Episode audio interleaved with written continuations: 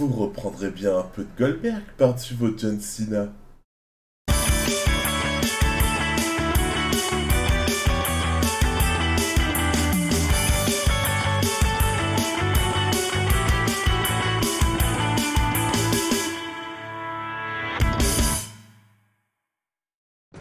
Depuis toujours, la question des audiences, que ce soit les tickets vendus en arena, les audiences télévisées ou encore les abonnements sur les différents networks se posent pour les promoteurs de catch.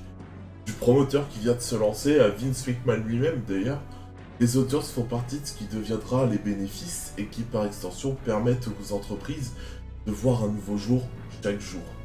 Chaque promoteur essaie de trouver la formule qui fera que son produit tient la route et surtout il soit attractif pour les foules à travers le temps.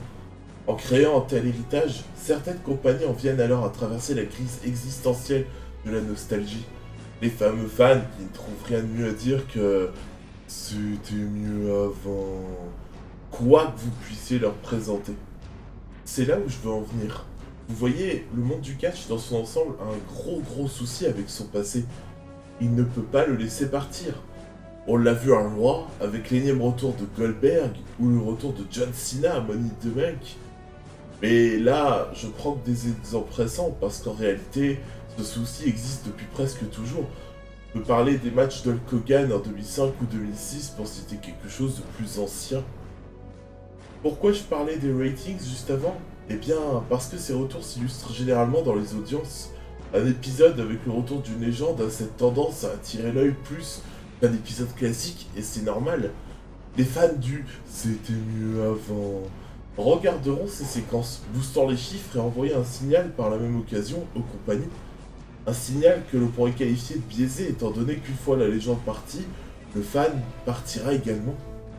Avant qu'on ne suggère que je ne supporte pas la nostalgie, je répondrai surtout que c'est une question de placement et de dosage.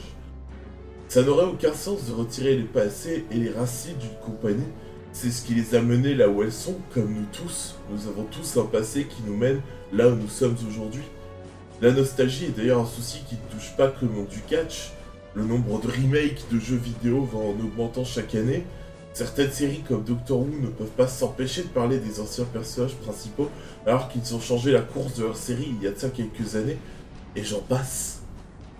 Chaque génération a son lot de nostalgique, et ce, que ce soit dans l'art, le divertissement. Ça finit même par créer une caste bien particulière d'élitisme. Mais là, je quitterai mon sujet si je m'enfonce dans cette spirale, donc on va revenir à ce que je connais mieux. La nostalgie d'une époque révolue ne touche pas que les fans d'ailleurs. Les promoteurs y sont aussi particulièrement exposés et ils répondent en faisant venir des noms du passé. À petite dose, ça marche. C'est un petit peu de fan service qui peut amener un clash de style, d'époque et qui avec un bon booking peut vraiment élever la valeur des catcheurs rivaux de ces légendes.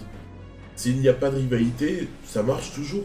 Des petits segments peuvent être aussi sympas à suivre, mais c'est là où je vais casser un peu le délire.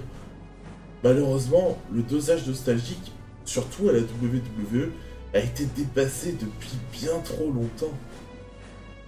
Imaginez être un talent comme Karrion Cross, arrivé avec la hype d'un destructeur, étant même NXT Champion, perdre contre Jeff Hardy le premier soir. Un Jeff qui luttait à Main Event, un show sans importance, il n'y a pas si longtemps. Alors, pour ce genre de cas, c'est un petit peu particulier. Le cadet des frères Hardy a une longue carrière, mais il catch encore de manière régulière, comme Christian du côté de la All Elite Wrestling. Mais quoi qu'il en soit, pour ses talents, la carrière est bien plus proche de la fin que du début, et dans ces moments, le booking manque de logique. Maintenant, un peu plus fantaisiste, mais imaginons que Goldberg batte Lashley à SummerSlam et devienne champion à nouveau. Quel but est-ce que ça servira? Mettre en avant le nouveau main eventer? Alors je veux bien, mais hormis la mallette de Biggie, il y a personne actuellement. Surtout, je pense au champion actuel, Lashley, qui a eu une carrière faite de haut et de bas, qui délivre le meilleur travail de tout son run actuellement. Et on doit lui retirer le titre pour Goldberg? Comment vous voulez que les spectateurs se sentent investis dans des talents actuels quand vous leur envoyez le message? Vous avez raison, c'était mieux avant. Goldberg champion Donnez-nous vos ratings, s'il vous plaît. Le dosage des légendes et le rapport au produit ne devrait jamais être fait au détriment des catcheurs actuels qui sont sur la route 250 à 300 jours par an, même si avec le Covid la donne avait un petit peu changé. À titre personnel, je comprendrai jamais cette logique. Le produit ne peut que devenir mauvais si vous ne laissez pas vos talents actuels, vos performeurs réguliers, avoir de grosses victoires et de gros moments.